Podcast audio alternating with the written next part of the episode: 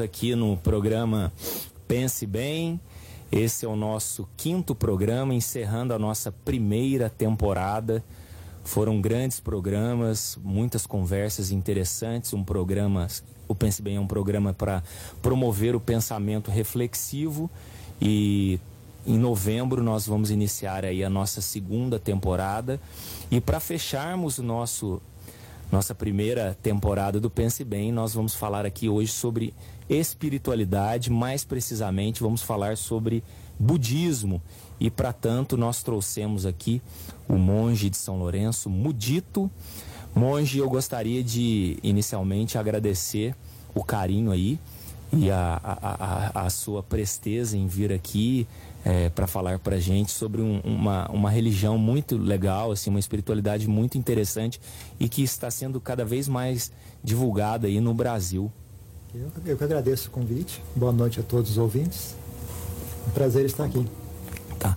Ô monge, vamos aqui falar uma. E eu construí esse, mais ou menos essa pauta aqui e na verdade vamos ter uma aula com você sobre budismo e eu trouxe algumas perguntas que eu gosto de ler algumas coisas sobre budismo. O budismo me ajudou já na minha vida bastante, até parte de meditação. E alguns colegas que gostam muito de, de budismo me mandaram algumas perguntas. Eu fui dando uma filtrada. Eu queria aqui então para você falar para nós. A primeira que eu queria saber é o seguinte: que tem para algumas pessoas tem uma certa é, diferenciação. Budismo é uma religião e uma filosofia ou ele constitui as duas coisas?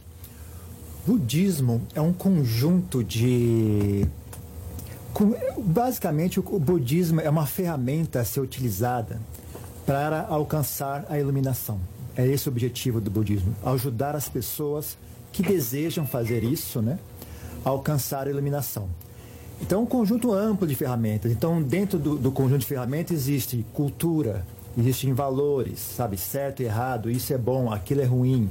Existe a prática de meditação, existe uh, ensinamentos sobre uh, teoria intelectual e existe aspectos religiosos também. Né? Existe prática devocional, existe uma, um pouco de coisas que são ensinadas que requerem um pouco de crença, que requer fé das pessoas, né? Então, tem dentro da, das várias ferramentas que o Buda disponibilizou para aqueles que estiverem interessados, existe também um aspecto religioso. Não é obrigatório. Você não é obrigado a, a tomar todos os aspectos o, do, do ensinamento budista. Entendi. Você pode escolher aquilo que lhe, lhe serve melhor naquele momento, sabe? Então, hoje, talvez você não esteja muito compatível com esse aspecto religioso, esteja só mais interessado na parte filosófica e prática de meditação. Conforme você vai praticando mais e vai ganhando mais experiência e conhecimento do assunto, você começa a enxergar o valor daquela prática religiosa, sabe? Então é uma coisa bem ampla. Entendi. E nessa parte da, da, da espiritualidade budista, é, nós estávamos até conversando no, no, no carro. Eu sei que é um tema amplo, mas é, eu queria que você falasse um pouco que tem o budismo ele tem algumas vertentes, porque muitas pessoas acham que budismo é só uma vertente, mas ele tem outras né, classificações. O budismo é muito antigo, ele, ele existe a, a, mais antigo ainda do que o cristianismo, por exemplo. Então ele tem mais de 2.600 anos de existência, né? Ah, é muito. E, e ele se espalhou geograficamente numa época que não existia internet, não existia telefone, não existia rodovia. Então, quando o, o budismo se instala num local, por exemplo, no Tibete, que é um, é uma, um local super alto, montanhoso, e se está num local como a Tailândia, que é um país plano e tropical, o, modo de vida, o modo de pensar, a existência das pessoas é muito diferente em cada local. Né? Então é natural que, estando isolados, né, eles acabam desenvolvendo diferentes uh, estilos de budismo, diferentes mentalidades, aí uh, novas práticas, novas coisas são adicionadas né, em cada local. Então acaba com várias tradições bem diferentes, bem distintas entre si, né? Mas tem sempre um, um, núcleo comum, né? É que, isso que, que eu ia perguntar. A questão, se você pudesse falar para nós, é, que às vezes isso aqui me perguntaram também, é uma dúvida que eu sempre vejo, a, a o senhor deve conhecer a monja Koen, né, que é o, ela é do Zen budismo no Brasil, ela fala, sempre as pessoas perguntam para ela a questão do budismo e Deus. Algumas pessoas falam que o budismo é uma religião ateia, Outras pessoas dizem que o budismo, ele é uma nesse campo da religião, ele apenas diz que não há um conceito de Deus. Você poderia falar para nós essa questão de Deus no âmbito do budismo? Olha, eu vou dar, eu vou dar a minha, a minha pegada nesse assunto, né? meu, o meu modo de enxergar esse assunto.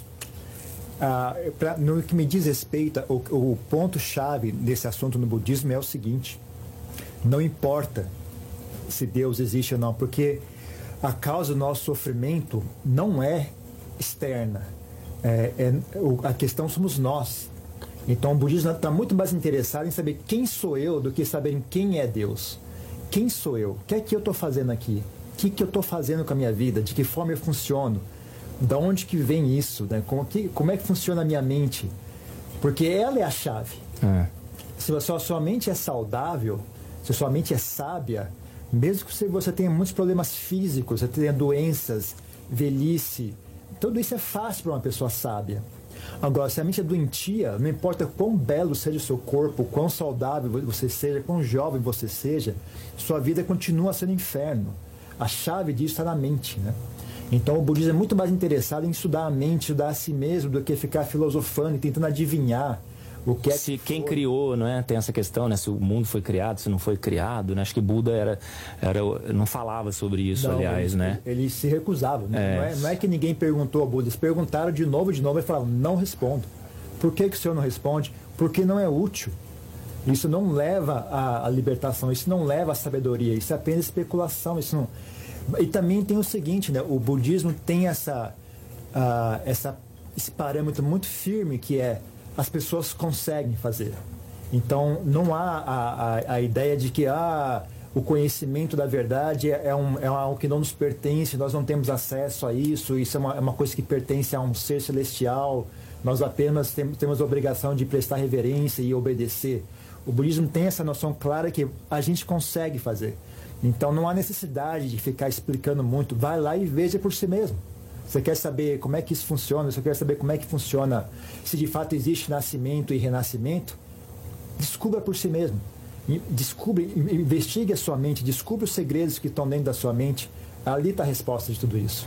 É, entendi. Então, nesse, nesse viés aí, é, é me corrija se eu estiver enganado, no budismo então não teria, por exemplo, o que tem no cristianismo, em outras religiões, a, a questão da reza, não se reza para ou seja, não se reza por um transcendental? Uh, Seria algo imanente? Não, não se reza, não, não, uh, não se reza como um dever, sabe? Não foi passado. O, o seu dever é rezar, se você não rezar, você está errado e você vai ser punido por isso. Uh, no budismo existe a, a, as práticas devocionais também, mas elas são feitas como, como uma ferramenta.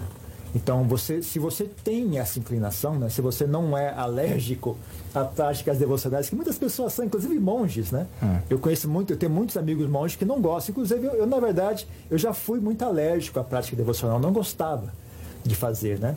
Conforme o, o tempo foi passando, eu comecei a gostar mais. Hoje em dia, eu meio, sou meio, meio que neutro, né? Mas se você gosta de prática devocional, isso traz inspiração, te deixa sua mente pacífica, deixa sua mente energética. A pessoa se sente uh, energizada, ela se sente, traz paz para a mente dela. Então, nesse caso, as pessoas praticam a, a, a prática devocional, recitam sutras, recitam, uh, realizam cerimônias de, de prestar reverência, né?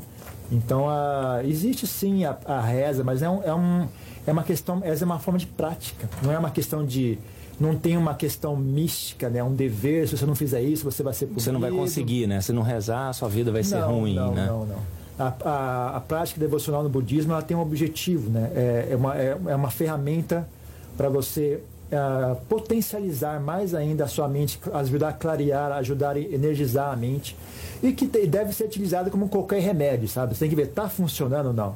Se está me ajudando, se não está me ajudando, pare de fazer prática devocional, se não está sendo útil. Deveria ser útil, né? não deve ser feita de maneira supersticiosa ou de maneira sabe? Os outros fazem, eu vou fazer junto. Tá? Você tem que, tem que olhar se isso te serve ou não, sabe? Entendi. É, pegando o gancho do que você já falou sobre questão de Deus, que vai muito da pessoa, né? O que importa é, é a mente da pessoa, né? Ela se sentir livre, não tão as coisas externas. O budismo, ele nem todo budismo é reencarnacionista. Ele, qual que é a sua visão e na sua escola sobre essa questão da reencarnação? Eu nunca ouvi falar de uma tradição budista que não tivesse fé no renascimento. Ah, talvez exista. Parece que o Zen, acho que eles, quer dizer, eles não que eles são, mas eles parecem que não falam muito sobre isso. Sim, eu, eu acho que isso, isso é, ocorre mesmo. Alguns professores, no Japão, com certeza, eles têm fé no renascimento, né, na reencarnação. Mas pode ser que alguns professores, talvez, principalmente os professores que vêm para o Ocidente, não deem, não deem ênfase nisso, né? Uh, também no budismo, na tradição que eu sigo, também existe alguns professores que preferem não dar ênfase a isso mesmo. E principalmente quando chega no Ocidente, né, dependendo do seu público, as pessoas não querem ouvir essa história, né? Mas, uh, honestamente, o Buda ensinava assim, né? Uh, segundo que a forma como o Buda ensinava, ele enxergava valor, né? O Buda, em geral, ele dava prioridade às pessoas uh, priorizarem aquilo que é observável aqui e agora, né? Era a prioridade dele. Porque é, é onde está o que é o real importante. Mas uh, nós não, não, não precisamos, se não quisermos, abrir mão da nossa capacidade de uh, acreditar. Né? Se, por exemplo, quando você vai no médico, você, você vai no médico e fala, tome esse remédio. Você não sabe se o remédio vai dar resultado ou não. Mas você tem, você tem boas razões para acreditar no médico, sabe? Ele estudou para isso, né? Você não ouviu ninguém reclamar desse médico, ele não está na, na, lista do, né, do, das reclamações. Bom, eu acho que dá para confiar. Eu vou, eu vou arriscar e vou tomar esse remédio. Da mesma forma que o Buda tem algumas coisas que ele ensina que, a, que as pessoas, em geral, não têm como verificar aquilo ainda. Então, por exemplo, a questão do renascimento, a maioria das pessoas não tem como verificar essa informação, se de fato é verdade ou não que a, que, o, que a pessoa após morrer. É, seria fé, então, digamos assim? Nesse, nesse, inicialmente é uma fé, porque inicialmente as pessoas não têm como verificar isso. Mas se a pessoa se desenvolve de maneira correta, se ela ganha a maestria da própria mente dela, ela é capaz de verificar essa informação. Começa como fé, culmina em saber, em saber, em conhecimento. Tá? É, parece que o Dalai Lama eles falam, né, que ele é uma, ele é reencarnação de um outro Dalai Lama, não é isso? Sim né? Porque ele não é o Dalai Lama pessoa, né? Ele é uma seria uma reencarnação de outros. Sim. É. Mas ainda assim, quando a gente fala em reencarnação, é, um, é, uma, é uma coisa que só quem tem visão real daquilo entende o que é que significa essa palavra, né? Porque não é assim, não é a mesma pessoa que simplesmente vestiu um novo, um novo corpo. Então né? não teria alma imortal? Assim, digamos, igual tem, por exemplo, em outras tradições, você é você e vai mudando no corpo, mas a sua alma é a única alma. O problema é, a, isso que as pessoas entendem como alma não é algo fixo. E permanente. Hum, é algo que tem constante mudança. Então a pessoa isso, isso, deveria ser um pouco óbvio, né? A pessoa que você é hoje não é a mesma pessoa que você era dois anos atrás. Sim, claro. Então supondo, sabe, você, a, a, aquilo e por isso a gente nem usa muito a palavra alma, porque as pessoas têm uma, já uma, um preconceito do que é tal alma, né? Então a gente não fala muito sobre essa palavra, mas supondo que, uh, sabe, você é renasceu, você hoje mora no Brasil, na cultura brasileira, aqui em São Lourenço. Imagine se você nascesse uh, na África do Sul, sabe? Você fosse de uma outra tonalidade de cor, você estivesse dentro de uma cultura diferente e tivesse passado por experiências diferentes, seria você a mesma pessoa de que, que você é. é aqui hoje? Só aqui mesmo, aqui nessa cidade que você mora, se você, em vez de chamar José, chamasse Zacarias, será que isso não mudaria essa personalidade de alguma forma, sabe? O tipo, é. de, o tipo de, de, de piadas que eu fazer com você quando você é criança não ia mudar a sua psique hoje, aqui, agora, né? Então é muito, é muito volátil isso, né? Então, a, não há uma, uma, noção de uma, algo permanente que é o eu, e isso aqui é, é eterno, sempre foi e sempre será. Ah, isso é um processo em constante mudança. Né? É, fala assim, não eu, acho que eu já ouvi alguma coisa sobre isso no isso, budismo, né? Isso é, um, é também faz parte do ensinamento do Buda. Né? É, Uma das técnicas, como eu falei, existem muitas técnicas que o Buda ensina para ah, trabalhar né, a pessoa em direção à iluminação. Então, existem algumas reflexões que ele ensina também. Né? Então, por exemplo, ele ensinava as pessoas a refletir sobre o sofrimento. Não fuja do sofrimento, olhe para ele. Tem algo importante ali. O Buda ensinava a refletir sobre a impermanência, né, que a gente falava. E o terceiro desse, desse, dessa tríade, né, sofrimento, impermanência, é o não eu. Enxergar como as coisas são não eu. Por exemplo, esse corpo. Até que ponto isso aqui é eu? Né? Se, eu, exemplo, se eu cortar meu dedo fora, eu deixo de existir ou não? Se eu cortar minha mão fora, eu deixo de existir? Já não é o mesmo eu de antes. É. Porque agora a minha, minha, minha sensação muda. A sensação de ser eu com duas mãos funcionais é uma. Se eu tivesse uma mão a menos, a sensação de ser eu já não era mais a mesma. E, sabe, isso você pode ir, ir se investigando pouco a pouco. São transformações, né? Tudo Na transformando. Verdade, você, né? Se você investigar o assunto diretamente, olhar para dentro da sua mente, né, você vai, vai descobrir que é uma construção. Não há um, uma entidade, uma, um núcleo fixo chamado eu. É uma construção. É que nem um automóvel, sabe? Você olha um Volkswagen Gol na rua, ele é um conjunto. Aí você tira o paralama, tira, o, é. tira, o, tira a, porta, tira o volante. Chega uma hora que já não é mais um carro aquilo. Chega uma, chega, isso, isso é se você trabalhar na meditação, investigando a mente, você vê o ponto certo em que isso ocorre, sabe? É. Uma, das, uma das práticas de meditação que a gente tem, por exemplo, é contemplar o corpo. Com a mente domada, com a mente serena e obediente, né, você começa a investigar o próprio corpo. Começa, por exemplo, tirar a pele, tira os cabelos, tira as unhas, na sua imaginação, né? Tira a carne. Chega uma hora que a, a, sensação de eu some, né? Você pega a sua própria imagem, imagina você mesmo assim, e começa a desmontar o seu eu. Chega uma hora que você vê, ah, aqui sou eu. Aí você tira a pele, ah, não, não é mais eu. Aí você bota a pele de volta, ah, agora sou eu de novo. você vê a mente construindo o eu ali, sabe? Sim, até que eu gosto bastante dessa parte de que nada é fixo, permanente, né? Ela até está de acordo com o pensamento de um filósofo que também viveu na mesma época de Buda ali, mas aqui na, na Grécia, que chamava Heráclito. Ele dizia isso, que ninguém pode banhar-se duas vezes no mesmo rio, porque tanto o rio não vai ser o mesmo, Sim. quanto a pessoa também. Se ela nada no rio na segunda, ela é uma. Na terça ela é outra, o que está falando dessas fases. E aproveitando o ensejo, é, você falou aí de iluminação. O que seria e nós estamos aqui falando de para as pessoas conhecerem o, o, budismo, inclusive eu quero conhecer. É, a questão do nirvana aí para iluminação é, são, é a mesma coisa? Como é que é? Sim, na verdade a palavra iluminação é uma palavra ocidental, sabe? No, no budismo, mesmo na Ásia, não, não, se fala muito em iluminação, né? Quando Buda falava sobre nirvana, né, ele usava outras, outros outras palavras para caracterizar, né? Mas o X da questão é ele jamais disse exatamente o que é nirvana. E de propósito, da mesma, da mesma, da mesmo motivo do anterior, ele fala, não é útil. Não adianta explicar para você o que é nirvana, você não vai entender. E pior ainda, se eu explicar, você vai achar que entendeu. é melhor você saber. Você vai ter não... um falso conhecimento. É melhor você saber que não sabe do que achar que sabe. Então ele não falava, as pessoas perguntavam de novo, de novo, falavam, não respondo. Por duas questões, não é útil. Segundo, ele ensina o caminho para Nirvana. Então, se você quiser saber, caminhe e veja por si mesmo. Pare de ficar perguntando para os outros, vá ver por si mesmo. Né? Então, quem quiser saber o que é Nirvana, vá olhar. Agora, ele caracterizava Nirvana. E pelo jeito que ele caracterizava, parecia ser algo muito bom. Então, ele caracterizava Nirvana, por exemplo, ele dizia: é a felicidade suprema, é a libertação, é a margem segura, né? Como se alguém estivesse numa margem do rio onde há perigos e dor e sofrimento e atravessa a outra margem onde há segurança e felicidade. Então é o estado de não morte, amata, não morte.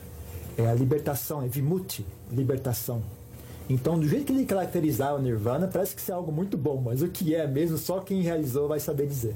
É, é, é, eu já tinha ouvido falar mesmo que ele, ele fala para a pessoa mesmo que, que tem que descobrir por si só, né? Sim, isso é uma característica importantíssima do, do, do budismo. Não é algo que depende uh, de outra pessoa. É, é um, como eu falei, é uma técnica para alcançar a iluminação. Você vai alcançar a iluminação. É.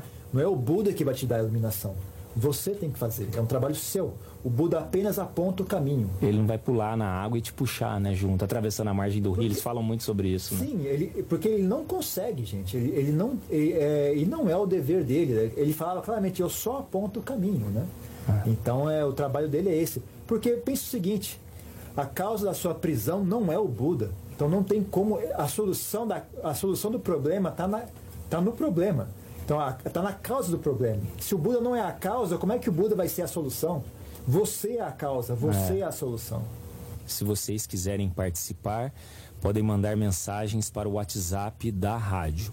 E mais um recado que o programa Pense Bem, ele, ele é reprisado no sábado a meio-dia, tá bom? É, o Monge, voltando aqui ao nosso assunto, é, como eu falei, muitas pessoas vieram me fazer perguntas quando souberam que eu é, abordaria o assunto budismo. É, o que, que, seria dentro do budismo a questão do karma, né? Porque dentro, por exemplo, do kardecismo, espiritismo, fala, olha, você, sei lá, foi um assassino na outra vida, e daí você vai vir na próxima vida, você vai pagar pelo aquele crime horrendo que você cometeu na outra vida. Aí entra na questão do kardecismo, tem a questão da alma imortal, que é sempre a mesma pessoa. Como o budismo enxerga, se você pudesse explicar para nós, tirar essa dúvida, acerca do karma budista? É um pouco parecido, só que entenda que não tem ninguém controlando isso, é apenas uma relação natural de causa e efeito, sabe? Então, se você aquecer uma madeira até um certo ponto, é normal que ela incendie, que ela pegue fogo. Se você, por exemplo, Uh, sabe, você, você, você colhe os, os resultados daquilo que você fez no passado, né? Então você se você cria um relacionamento de, de dor e sofrimento com outras pessoas, quando vocês se encontrarem novamente, uh, isso tende a vir à tona, né? Uh, sei lá, só para ilustrar. Supondo que numa vida passada você agrediu uma pessoa. Se numa vida futura vocês se encontram novamente, a primeira reação que ela vai ter instintiva vai ser se agredir sem ela não vai ela não vai, talvez não vai saber a razão pela qual está agredindo tá te agredindo mas ela vai, olhar para você vai sentir raiva vai sentir vontade de te agredir sabe esse tipo de coisa sabe então é mas o karma mais importante que o Buda ensina que é que é relevante ao ensinamento do Buda não é esse karma externo, né? que existe também, né? o karma relacionado ao nosso, a, ao nosso contato com os demais seres. Né? Mais importante do que isso é o que é que você constrói dentro de si. Né? Então, por exemplo, se você constrói dentro de si sabedoria, você, você desenvolve a sua mente de maneira correta, isso, isso perdura por mais de uma vida, perdura por várias vidas talvez. Né? Não é permanente. Né? Mesmo que você uh, seja a pessoa mais sábia do mundo, se você não cuidar disso, eventualmente essa sabedoria se, se degenera e vira novamente tolice, né, ignorância. Mas você sendo uma pessoa sábia, por exemplo, você pode evitar muitas situações. Então, vou supondo que eu, que eu agredi uma pessoa no passado, mas eu também treinei em sabedoria. Quando surge a situação que aquele karma ruim se manifestaria, eu talvez tenha sabedoria para lidar com aquilo e des, des, des uh, né, desfazer né, aquela situação onde geraria uma agressão, por exemplo, né? Então, a, existe a questão do karma, que é você vai colher os resultados daquilo que você fez no passado. Mas isso não é controlado por uma entidade nenhuma, né? Isso é apenas um resultado natural das coisas, como é que o mundo se desenvolve e, e os fenômenos vão se manifestando, né? E também da forma que existe o karma ruim, existe o karma bom também, né? Então, é isso a... que eu ia perguntar, as espécies, né? Parece que tem até o neutro, não sei se Sim, eu estou existe ganhando. um karma neutro também, que não, não é nem bom nem ruim. Né? Mas uh, então a gente não. Eu digo para as pessoas o seguinte: é se esforce ao máximo para fazer o bem, evite ao máximo fazer o mal, mas não seja muito perfeccionista, porque é muito difícil. Né? Então, uh, provavelmente uh, as pessoas às vezes têm, têm deveres a cumprir, têm filhos a cuidar. É impossível fazer sempre tudo perfeito, né? Então o que a gente faz é faz o melhor possível. Né? Tenta fazer, tenta um, ter uma, uma intenção sincera e de fazer sempre o melhor possível e ter um pouco de tolerância consigo mesmo, porque uh, a vida é assim mesmo, sabe? Tentar ser perfeito é contraprodutivo. Não, não, não dá certo. E seria então uma ética, né? Poderia se ler nesse viés aí. Ah, diria, em relação aos outros, né? Eu diria que é uma, uma sincera boa intenção. é, disso, ela vai se, vai se manifestar de várias formas. Vai se manifestar na forma de ética, vai, vai se manifestar na forma de interesse né, em ter cuidado, em ter, em ter um trabalho para melhorar a si mesmo, sabe? Vai, vai, o, o, o, o segredo é ter essa boa intenção, sabe? Encontrar uma forma de nutrir dentro de si essa boa intenção. Dali, isso vai se manifestar de várias formas, né? Vai manifestar na forma de ética, na forma de ah, compaixão, na forma de sabedoria, na forma de boas ações, isso vai, isso, isso se multiplica. Então isso estaria dentro do que eles falam de causas e condições, você vai criando Sim, causas exatamente. e condições. Entendi. Exatamente isso. Exatamente isso. Você botar o, o, o, ponto inicial de forma correta, né, o resto vai se manifestando naturalmente. Ah, ok. Ô Monge, outra pergunta que as pessoas sempre fazem, eu li também já alguma coisa, é que fala-se muito que, que Buda dizia que a vida é sofrimento. Aí algumas pessoas falam, não, na verdade a expressão seria mais adequada que se usasse a vida é insatisfação. É, até tem, tem uma terminologia que se chama dukkha, não é? É isso? Você poderia explicar isso para nós? Que algumas pessoas às vezes falam, nossa, mas eu comecei a, a ver, a me interessar por budismo e já me veio aquela frase que a vida é sofrimento e já fiquei meio, assim, estranho com o budismo. O que que... É, isso, na verdade, não era... É uma, é uma meio que as pessoas extrapolam um pouco o que o Buda ensinava. Se você levar, levar a conclusão final do assunto, né? Sim, você pode argumentar que qualquer forma de existência condicionada é sofrimento, porque ela é impermanente. Né? Então, se você está disposto a condições, condi você vai sofrer, porque as condições mudam sempre. Então, você não tem como suster isso. Né? Por mais feliz que seja a sua existência, ela é impermanente. Então, eventualmente, de novo, você vai mudar, encontrar o sofrimento novamente. Então, nesse, nesse nível, você pode dizer que sim, a, qualquer forma de existência condicionada é, cedo ou tarde, sofrimento.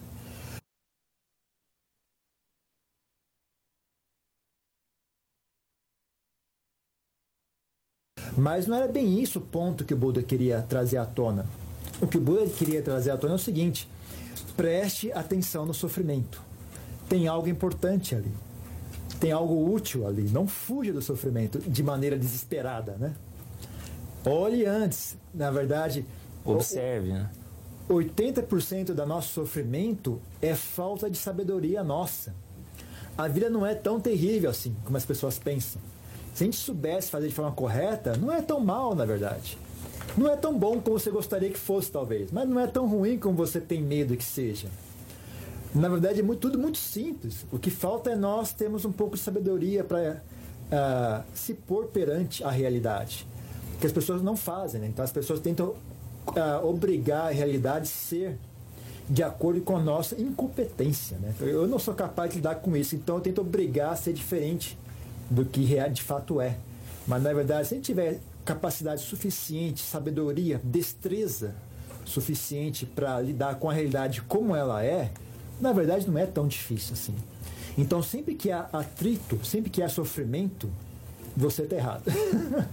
a vida não está errada, a vida é o que é. Você que não está sabendo lidar com isso. É você que tem que se adaptar, né? Porque as pessoas hoje têm muito de querer que o mundo se adapte a elas e elas têm que se adaptar. E como você falou, a vida vai transformando. Hoje você tem saúde, pode ser que amanhã você não Sim. tenha. Hoje você tem sua mãe, amanhã ela morre. Sim. A vida é um fenômeno impessoal, ela simplesmente existe. O mundo não é bom ou ruim, o mundo é. Ah, exatamente. Agora, você sabe lidar com o, o mundo como ele é. Agora, não se esqueça, você existe você tem capacidade de interferir no seu ambiente. Então, por favor, não, não saia por aí na rua pelado, fala, ah, não vou, eu sou natural, não vou mais vestir. Não, você é um ser humano, você consegue, sabe, é, usar sapatos, você consegue se vestir, você consegue cuidar da sua saúde. Cuide. Agora, entenda que há também um limite né, da sua capacidade. Então, no, no, naquilo, por exemplo, doença normal, todo mundo vai ter que ficar doente. É normal. Quando você vai no médico e fala, ah, doutor, tem algo errado, eu estou doente. Não, está normal. Ficar doente é normal. Então, até que ponto você cuida de uma doença? Na minha opinião, o que eu sugiro para as pessoas é cuide até o ponto que for fácil e óbvio. Sabe, se é fácil tomar um remédio e a doença some, cuide. Agora, tem certas doenças que você vai ter que enfrentar. Sinto muito, mas, sabe, se você já é idoso, está com câncer, Chega uma hora que o seu corpo não aguenta, gente. Isso é natural, é normal isso. Né? É, eu diria que câncer em idade avançada não é nem doença, é simplesmente normal, é o que o corpo faz. Chega uma hora uhum. ele não consegue se suster mais. Então as pessoas deveriam ter um pouco de sabedoria e lidar com isso também. Falar, oh, é normal, isso vai. Isso é simplesmente como é. É, mas é, é o que a gente estava falando antes lá fora que você disse, né, um pouco de infantilidade, né, um pouco as pessoas às vezes são meio mimadas, elas não se, não sabem, né, muitas vezes lidar com essas coisas. Sim, porque a, a vida inteira delas, elas jamais foram ensinadas a fazer isso. Aqui a gente falou sobre infantilidade, as pessoas têm 60 anos e continuam infantis, por exemplo, nunca pararam para pensar nisso. Um dia eu vou ficar velho. Um dia eu vou ficar doente. Um dia eu vou falecer.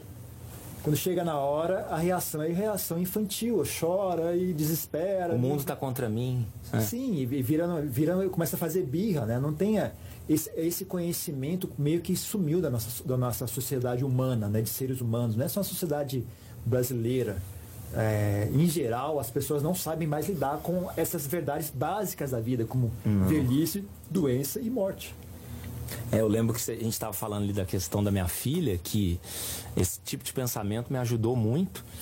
É, primeira questão de que da impermanência e na época eu conversando com a minha esposa e muita gente falando, nossa, mas como que quebrar a perna da sua filha lá? Eu falei, é isso. Aconteceu, né? O mundo é assim e esse, tipo de coisa acontece. Tinha um, né? um mestre tailandês, Adianchar, ele falava, não, 50% deixa para ele, 50%. Então, por exemplo, se algo, se algo ruim aconteceu com tal pessoa, né, uma injustiça, sim, é triste. Alguém foi lá e fez uma maldade. Mas 50% disso é karma daquela pessoa, porque você nasceu, sei lá, no Brasil onde há injustiça. Então, azar o seu também, meu amigo. Também é parte do seu, do seu mau karma de ter nascido brasileiro num lugar onde a justiça não funciona, né? Então, ok, a, não é não é tudo culpa sua, mas também você tem que aceitar parte do, do, do fardo, sabe? Você é ser humano, seu corpo é frágil. Você nasceu, né? Fazer você nasceu humano. No budismo a gente não tem essa, essa noção de que uh, não pedir para nascer. Na verdade, o contrário. A segunda teoria budista, as pessoas nascem porque elas desejam a experiência de ser humano. Elas desejam aquilo. Então, movida por desejo, a pessoa se atrela a um corpo, né? No momento da concepção. E aí, então a culpa é sua. Não tem desculpa, a culpa é sua. Você quis nascer. E o seu corpo é assim, ele é frágil. O corpo humano é frágil. Então, cedo ou tarde, esse tipo de coisa ocorre, é normal. Esse encontro vai vir cedo ou tarde. É inevitável. Ô Monge, se você pudesse falar para o pessoal que eu acho legal essa história aí, como, como a história do Buda, né? Que ele, salvo engano, ele era príncipe, aí ele não saía de casa, o pai protegia ele muito, aí um dia ele com um rapaz, acho que numa charrete, ele resolveu conhecer o mundo e aí ele se deparou com, com um velho, com um idoso e se deparou com um funeral. Daí que ele teve, parece, um insight ali, ele falou, nossa, então a vida, se eu chegar, se eu até 80 anos, eu vou ficar uma hora doente, ou, ou eu vou morrer antes, ou alguém vai morrer. E parece que é aí que ele meio que começou a raciocinar para ser o Buda. Então, entra é, essa questão que a gente está falando aqui, que é sobre essa questão de doença, morte, entra mais ou menos na própria história do, do Buda? Sim. Essas três coisas que as pessoas fogem, como o diabo foge da cruz. Essas três coisas, doença, velhice, morte, o Buda chamava de Devaduta, que a tradução é mensageiros divinos. Então isso que as pessoas não querem ver em hipótese alguma, o Buda chamava isso é um mensageiro divino. Porque uh, quando você... Por exemplo, vamos, vamos dar um exemplo prático. Quando as pessoas falam muito disso, né? Se eu pensar muito na morte, eu vou perder a minha, minha vontade de viver. Por exemplo, se eu pensar muito na velhice, na morte, na impermanência, a vida fica sem sentido. Ótimo. É o contrário. É ótimo. Que bom que ela fique sem sentido. Significa que a sua vida está errada. Porque pense bem, é verdade, as pessoas envelhecem, isso é verdade. As pessoas adoecem, isso é verdade, ocorre, vocês veem todo dia. As pessoas, as pessoas morrem, é verdade. A sua vida não pode ser incompatível com a verdade. Isso está errado. Então, a, quando você pensa na morte, você perde o, o sentido da vida, a sua vida está errada, não é a morte que está errada. A morte é normal. A morte faz parte, é normal, não tem nada de errado com a morte, ela é simplesmente normal. Agora, você tem que saber viver de forma que esteja compatível com a verdade. Se você fizer de forma correta, não tem problema. A, a vida é do jeito que é e ainda assim a gente encontra felicidade, ainda assim a gente É, encontra, sim. sabe viver de forma hábil, sabe envelhecer de forma hábil, sabe adoecer de forma sábia, sabe morrer de uma forma tranquila. E isso é importantíssimo, sabe? Saber morrer bem é uma ciência maravilhosa. As pessoas deveriam ter isso, porque define a sua vida. A morte não é só um problema quando chega perto. A morte é um problema constante de quem está vivo. É. uma- é um medo constante. Se você te- sabe lidar bem com a morte, a sua vida melhora aqui e agora, mesmo antes de morrer, sabe? Já tranquiliza a sua mente de maneira assim indescritível, sabe? É, uma vez eu até vi uma. é, eu falo muito, gosto de estudar filosofia, estudo muito a questão de morte. Os filósofos muito é, é, ocidentais e também, como a gente está falando no carro, estudei filosofia oriental um pouco, básico do básico. E fala-se muito que é, no Oriente eles valorizam muito esse papo sobre morte. No Brasil, e dando um exemplo, no Brasil você começa a falar de morte, ó, você é um cara negativo, você é fúnebre. E uma vez eu li um livro de um monge, que era um monge beneditino, alemão, que se chama Anselm Grum. Ele dizia que no mosteiro dele o cumprimento de um monge com o outro era boa morte, boa morte, para lembrar sempre que você é mortal. E parece que não sei se foi alguma, algo oriental que dizia que o certo na sua vida era você ter uma vista para o cemitério da sua casa, para você valorizar a sua vida, né? Sim, ah, contem- contemplar a morte é parte importantíssima da, da- da minha tradição. Então, eu, por exemplo, já estive em várias autópsias. Na Tailândia, onde eu, eu me treinei na Tailândia, né? Ah, lá é normal. Os, os hospitais, eles dão acesso aos monges. Se você for lá, e se você é de mosteiro, né? E pedir acesso ao necrotério, eles te dão acesso. Você vai lá, é um país budista, né? Então eu já, eu já presenciei várias autópsias. Essa é uma, é, uma, é uma parte importante, sabe? Você entender, não só intelectualmente, mas ter esse impacto da- de ver e, e realmente trazer aquilo para. O corpo é isso. A natureza do corpo é essa. E é verdade que isso requer uma certa habilidade para você conseguir ah, harmonizar a sua, a sua vida com essa realidade, sabe? Se não for feito bem feito, pode gerar problemas. A pessoa não tiver, Ansiedade. não te, pode gerar ansiedade, pode gerar depressão, pode gerar uma confusão mental. Se a pessoa não tiver habilidade para fazer de forma correta, realmente é um problema. Mas ah, bem feito, ah, isso pacifica e, e- e traz uma fortaleza à mente, traz uma, uma capacidade de experienciar a vida de maneira muito mais rica e, e sábia, né? Uma liberdade, uma sensação de liberdade, em certa Sim, forma, né? Sim, esse, esse, é, esse é um dos pontos, né? As pessoas não estão cientes disso, mas ah, elas têm medo constante da morte. E esse medo não surge só quando você está no seu automóvel, quando você está numa situação de perigo. Você está em casa, sentado assistindo televisão, aquele medo está reprimido lá dentro, ele está corroendo lá dentro, né? Quando você consegue libertar um pouco disso, você tem uma sensação de bem-estar assim constante, É. sabe? Onde quer que você vá, tomando banho, tomando café da manhã, aquilo persiste. né? É uma, é diferença assim, muito grande mesmo, né? E é uma coisa que não, não tem nenhuma boa razão para as pessoas não terem esse bem-estar, sabe? É, porque a vida é, é- ela vai acabar. Pense bem, estamos encerrando a nossa primeira temporada. Devemos voltar aí em novembro. O monge, é, eu queria, dentro do, do tópico que nós estávamos conversando, questão de, de, de velhice, morte, doença, é, eu já li sobre, não lembro onde, falando que o Buda falava sobre é, a uma das causas do sofrimento seria a questão do apego e da aversão. Você poderia explicar isso para nós aí, essa questão, principalmente do apego, né, que nessa sociedade ainda hoje? Eles são uma dupla, eles andam, eles andam de mãos juntas, né? Onde há apego, há aversão. Se eu gosto disso, junto com eu gosto disso, vem eu não gosto daquilo. Então, é- é- eles sempre andam de mãos juntas, na verdade. E o problema está justamente aí, né? Quanto mais você ah, gera eu gosto, mais você gera eu não gosto. E aí fica cada vez mais difícil você sentir, se sentir bem, sabe? O mundo fica cada vez mais restrito, mais opressivo. Agora, é a questão do, do apego, é também como a gente estava falando antes, né? Primeiro, o apego em si, ele já é sofrimento. Quando, quando você sente desejo, as pessoas não as pessoas não entendem isso porque elas associam desejo com elas já projetam o prazer que eu vou obter graças a esse desejo, né? Mas se você parar e prestar atenção, por exemplo, nas músicas, é óbvio que é, que é o sofrimento. Falo a dor do desejo, o desejo que queima o coração. O amor não correspondido. É, ele é sempre ao redor desse assunto e sempre o sofrimento, a, a, as imagens que são passadas, o, a, o, a queimação, né, a dor, a angústia, tudo isso associado ao desejo, né, o, o desejo que queima. Né?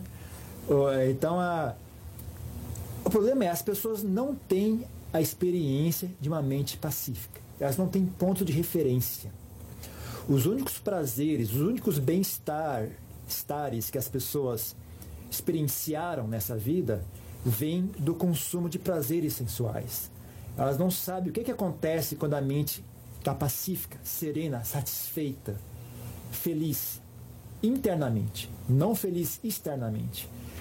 Então a, elas começam a associar desejo com prazer.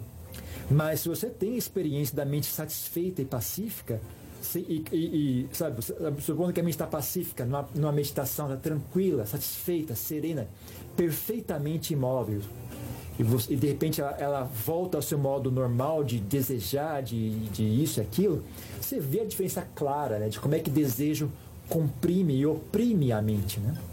Então o desejo em si já é uma coisa sofrida nele, nele mesmo, né? no próprio processo dele.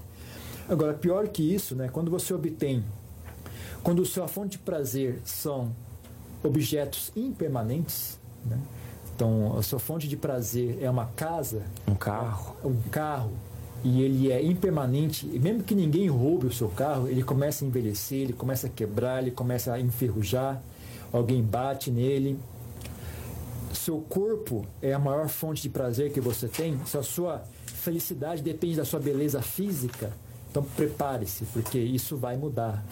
e você não se preparou para isso. Você passou toda a sua juventude investindo em como aumentar ainda mais a beleza do meu corpo. Né? Só que chega uma hora que você começa a perder essa, essa guerra. E aí você não se preparou para isso. Você não sabe fazer. Como é que faz para ser feliz na velhice? Como é que faz para ser feliz na doença? Como é que faz para ser feliz quando as coisas não vão do jeito que eu queria que elas fossem? Ah, as pessoas só conhecem a felicidade de as coisas serem como eu quero que elas sejam. As pessoas não conhecem a felicidade de, de estar feliz satisfeito aqui e agora. Né? Então é uma queimação constante. Né? Então as pessoas. A única fonte de felicidade, as pessoas. É que nem um viciado em drogas. A única felicidade que ele conhece é das drogas. Só que junto com aquela felicidade vem uma dor. Então é isso que, que é a questão né, do apego e o sofrimento. E o apego, ele é, tem uma filosofia que eu gosto muito, que chama estoicismo, tem uma, é, uma similaridade um pouco com o budismo, comprovada até, e tem um filósofo romano que se chama Marco Aurélio. O Marco Aurélio dizia, foi até imperador, ele dizia ele tem um livro lá, Meditações, ele tinha algumas frases que eram até meio pesadas. Ele falava: Ó, oh, se você, mais ou menos assim, você tem se abraçando seu filho, saiba que seu filho é uma pessoa mortal, então ele pode morrer. Sim. Então o apego no budismo também tem essa questão, principalmente, né, no apego das pessoas. Porque você muitas vezes se apega em alguma pessoa e de repente ela é um amigo seu e ela morre de acidente de carro. Sim. Você se apegou muito a ela. Das coisas nesse mundo que são impermanentes, as pessoas são a número um. É o, é o número, é, então, é o fenômeno eu... mais impermanente que existe no mundo são as pessoas. Elas são frágeis. Ainda mais hoje em dia, as pessoas são frágeis, elas não conseguem aguentar nada. Qualquer coisinha perturba elas. Então eu digo para as pessoas, hoje em dia é uma péssima época para se amarrar a alguém. Porque as pessoas são frágeis, elas não, não é que elas são mal intencionadas, elas são frágeis. Fracas. Elas né? não conseguem suster elas não conseguem suster honestidade. Sabe? Quando a coisa aperta, pouca gente tem firmeza, é. tem, tem fundação para manter a honestidade, para manter a, a, amizade. Sabe? Eu sou seu amigo, quando a coisa aperta, são poucas pessoas que têm essa fortaleza, sabe? Então não, não é questão de ser mal intencionado, as pessoas são fracas. Né? Então é, hoje é difícil. Se você depende dos outros para ser feliz, você está em maus lençóis. Ah, Urgentemente recomendo às pessoas procure desenvolver felicidade internamente. Tenha a si mesmo como refúgio. tenha a si mesmo como seu próprio uh, lar, né? tenha o seu coração como seu próprio refúgio. Aprenda a ter felicidade dentro de si. Uh, progressivamente tente ser mais e mais independente do mundo exterior. Seja mais e mais autossuficiente. Isso é coisa que você desenvolve, sabe? Mas vale a pena o esforço. A recompensa é grande. O trabalho é difícil, mas a recompensa é grande também. É, o Monge, é, o programa, a gente poderia falar um monte de coisa aqui para ter essa aula brilhante sobre budismo. Com certeza os ouvintes estão adorando. É, Associa-se muito o budismo e a meditação. É, você poderia falar para nós O que, que você poderia falar aí sobre as práticas meditativas, principalmente como benefício para uma vida ansiosa que nós temos hoje em dia? Olha, é um assunto muito amplo né? e cada pessoa tem a sua pegada, uh, sua, sua estratégia de como apresentar o assunto e como desenvolver o assunto. Né? Eu vou dar a minha estratégia. Uh, basicamente, né, o que a minha experiência é né, de, com meditação, com a mente, é se sua mente é harmoniosa, se a sua mente é bem feita, se você tem uma mente bem feita, uma mente harmoniosa, se você fez bom trabalho na sua mente, ela não é um fenômeno muito doloroso. É um fenômeno bastante pacífico, inclusive. É, e ela, se, ela é pacífica naturalmente, sabe? O problema é as pessoas pensam constantemente porque elas são dolorosas internamente, elas são doloridas internamente. É um mecanismo de bloqueio. Esse pensamento constante, infinito, é um mecanismo de bloqueio. É uma, é uma forma que as pessoas desenvolvem de bloquear a sensação de eu.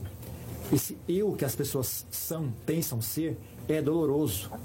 Então elas pensam o tempo todo, se distraem o tempo todo, ouvem música o tempo todo, assiste televisão o tempo todo para bloquear a experiência de eu, porque eu é doloroso. É. Autoconhecimento dói, né? Aí é que está a questão. Então, a meditação é uma forma de você, primeiro, ser obrigado a enfrentar essa realidade. Não, olhe para si mesmo, veja a sua mente confusa. O fato de que a sua mente está tá confusa quando você sente meditação não é necessariamente ruim. É um primeiro passo, sabe? Para você enxergar a realidade e começar a trabalhar. Se você não tem disposição a cair, você jamais vai conseguir aprender a andar, sabe? Para você andar, você precisa estar disposto a cair. Felizmente, as crianças não são muito inteligentes, então elas fazem sem pensar nisso, né? Então elas conseguem fazer. Agora, a gente é muito mimado e, e mal acostumado com, com os confortos da vida moderna, né? Então, qualquer coisa que é difícil, as pessoas não querem fazer, né? Mas se você entende o propósito e tem as qualidades necessárias, né? Não tem essa infantilidade, mesmo tendo, tendo que passar por essa dificuldade de sentar e ver somente confusa, você ainda, ainda assim, eu estou aqui com um propósito, né? Não é só a mente pacífica que é válida como meditação. Mesmo quando eu estou confuso, com a mente agitada, se eu estou ciente e observando e aprendendo sobre aquele fenômeno, ainda assim é uma, uma meditação. Já é vantagem, porque tem gente que fala assim, ah, mas então você meditou errado, não adiantou nada. Você ficou, seus problemas vieram ruminando a sua cabeça e você ficou lá 15 minutos. E... Olha, se você falou, sim, é. mas eu vi eles eu, é. e eu não fugi. Isso já vale muito. Se você sentar 15 minutos com a mente confusa e não levantar e falar, não, vou ficar aqui e eu vou não fugir, eu não vou mais ter medo. Você já ganhou assim algo muito valioso. Agora, mais do que isso, eu, eu não tenho mais medo e eu não tenho mais raiva desse, eu não tenho mais aversão a essa mente confusa, sabe? Começa a fazer as pazes, é. começa a aprender a harmonizar, a, a reconectar com as suas próprias emoções. Quando você conseguir fazer as pazes com a sua mente como ela é, mesmo que ela não seja perfeita, a partir daí você consegue trabalhar junto com a mente. Ok, agora que nós paramos de brigar, vamos conversar. Vamos aprender a pacificar, vamos aprender a deixar essas preocupações de lado. Vamos aprender a aplicar a nossa atenção de forma correta. As pessoas precisam primeiro reconectar, antes de mais nada, sabe? As pessoas só querem passar por cima.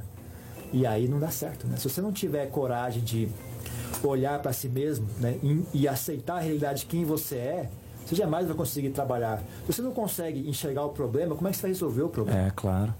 Então você não pode ter muita aversão, sabe? Você tem um pouquinho de intolerância, é necessário. Tem um caso curioso, uma conhecida minha, que na época que eu fiquei sem trabalhar, tive uns problemas de ansiedade, depressão e estava meditando bastante. Me ajudou muito. No começo eu fiquei meio assustado, né? Você dá.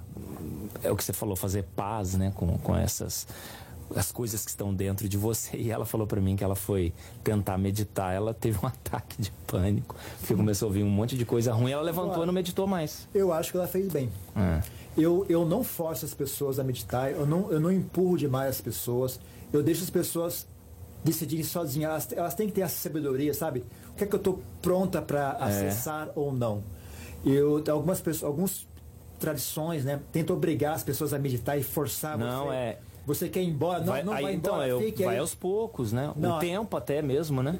Como eu falei, esse, esse, esse, esse mecanismo mental de pensamento frenético é um mecanismo de defesa, é um mecanismo de bloqueio.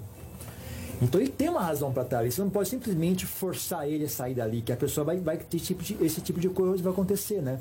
Ela vai acabar se deparando com algo que ela não estava pronta para é, enfrentar sim. ainda. Então as pessoas não é para todo mundo, com certeza, e não deve ser feita de maneira agressiva. Sabe? Você tem que ir sentindo a si mesmo, tem que ir arriscar. Às vezes você arrisca um pouco mais, opa, foi demais, vamos, vamos recuar um pouco mais. É sempre uma constante jogo, sabe, de equilíbrio, é, mais, menos, qual é o ponto ideal, né? Então não é para todo mundo, sabe? Não, não, eu não acho que todo mundo deveria praticar meditação. Eu não acho que é dever de ninguém praticar é. meditação. É algo que as pessoas deveriam sentir e decidir se elas se querem quer fazer ou não. ou não, está sendo útil ou não. Você acha que uma meditação guiada ajuda nessa hora para as pessoas se iniciarem? Pessoas, algumas pessoas ah, reagem bem a uma, uma, meditação guiada. As pessoas eh, ajuda sim para quem está para quem está começando, está muito no é. começo, ajuda. Mas é bom é bom você ter essa, essa meta, né, de um dia conseguir sentar é. e estar em silêncio, sabe, fazer as pazes com a sua mente como ela é, sem sem distrações, sem uma vozinha te guiando, tá? Aprender a fazer as pazes com aqui e agora, sem distrações, sem auxílios, sem muletas, né? É. É, a recompensa é enorme, gente. Eu sei que é difícil, mas a recompensa é maravilhosa também. É, tudo dá trabalho na vida, né? Tudo, Nada que, é bom, é... tudo que é bom dá trabalho. É, claro. Tudo que é bom, você não é valioso, sabe? Tudo ah. que é, a, o valor de algo tem muito a ver com, sabe, quão difícil foi obter aquilo, né? Então, tá ali, né? Ô Monge, infelizmente passou muito rápido aqui o programa, a gente já está encerrando. Eu queria que você, antes de terminar, falasse aqui para o pessoal é, onde fica o mosteiro, onde eles, onde eles, onde eles podem encontrá-lo aqui, o que, quais as atividades que tem lá no, no mosteiro, porque tem muita gente curiosa, muita, tem, eu conheço muita gente que, que se interessa muito por, por budismo. O mosteiro fica ali perto de Soledade, né? fica na, bem na divisa entre São Lourenço e Soledade entrando ali pelo, pela estrada de terra, em frente ao Hotel Vista Alegre, seguindo em frente, né? Cedo ou tarde você vai, vai, parar, vai passar na placa do mosteiro, tem uma placa indicando, né? Mosteiro. É só entrar ali até o final da rua que você chega no mosteiro. Ah, nós temos um site, né? Que é, é sudavari.org, né? Depois as pessoas procuram aí, né? Procure mosteiro budista em São Lourenço que No Google acha. vai sair. Ah, vai é. sair, vai faz. E no domingo, às quatro da tarde, tem meditação para principiantes, pessoas que estão começando e quiserem ir aprender a meditar, pode ir domingo às quatro da tarde. E fora isso, eu também eu estou sempre lá no mosteiro, a maioria dos dias eu estou lá, né? É, se alguém quiser ir lá conversar, fazer pergunta, né? É, pode ir. Uh, e é aberto, né? O local é aberto também. Quem não, quem não quer conversar nada, quer um local silencioso para ficar, ficar em silêncio e praticar meditação, também o mosteiro é sempre aberto, né? E mais do que isso, as pessoas que já têm experiência com meditação, quiserem fazer um retiro, ficar, sabe, cinco dias, uma semana em silêncio, praticando meditação, recluso. O mosteiro também tem quartos, né? Tem quartos e tem cozinha e tal, para as pessoas poderem fazer um retiro pessoal, né? Tudo é de graça, a gente não cobra por nada, né? Tudo é, é doações voluntárias. Então as pessoas podem ir e elas doam de acordo com o que elas acharem, ou não doam se elas não, não quiserem, ou não, não puderem, não precisa doar também. Então tudo lá é feito de maneira aberta e, e voluntária, né? Então basicamente que é isso que a gente tem para auxiliar as pessoas hoje em dia no mosteiro. Atualmente nós estamos fazendo isso. O monge, então muito obrigado aí pela sua vinda no nosso programa. Foi muito esclarecedor, foi assim um programa brilhante. Nós encerramos a primeira temporada do Pense Bem com chave de ouro. Obrigado ao convite. E ouvintes, sábado, meio-dia, tem um reprise do nosso programa. E lembrando que é, em novembro, provavelmente, nós vamos iniciar a segunda temporada do programa Pense Bem. Muito obrigado e tenha uma boa noite.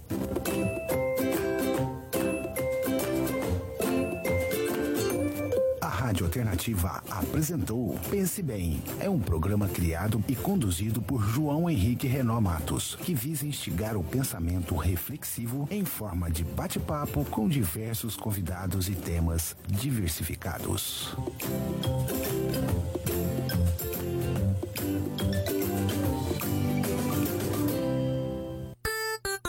Treze horas e um minuto.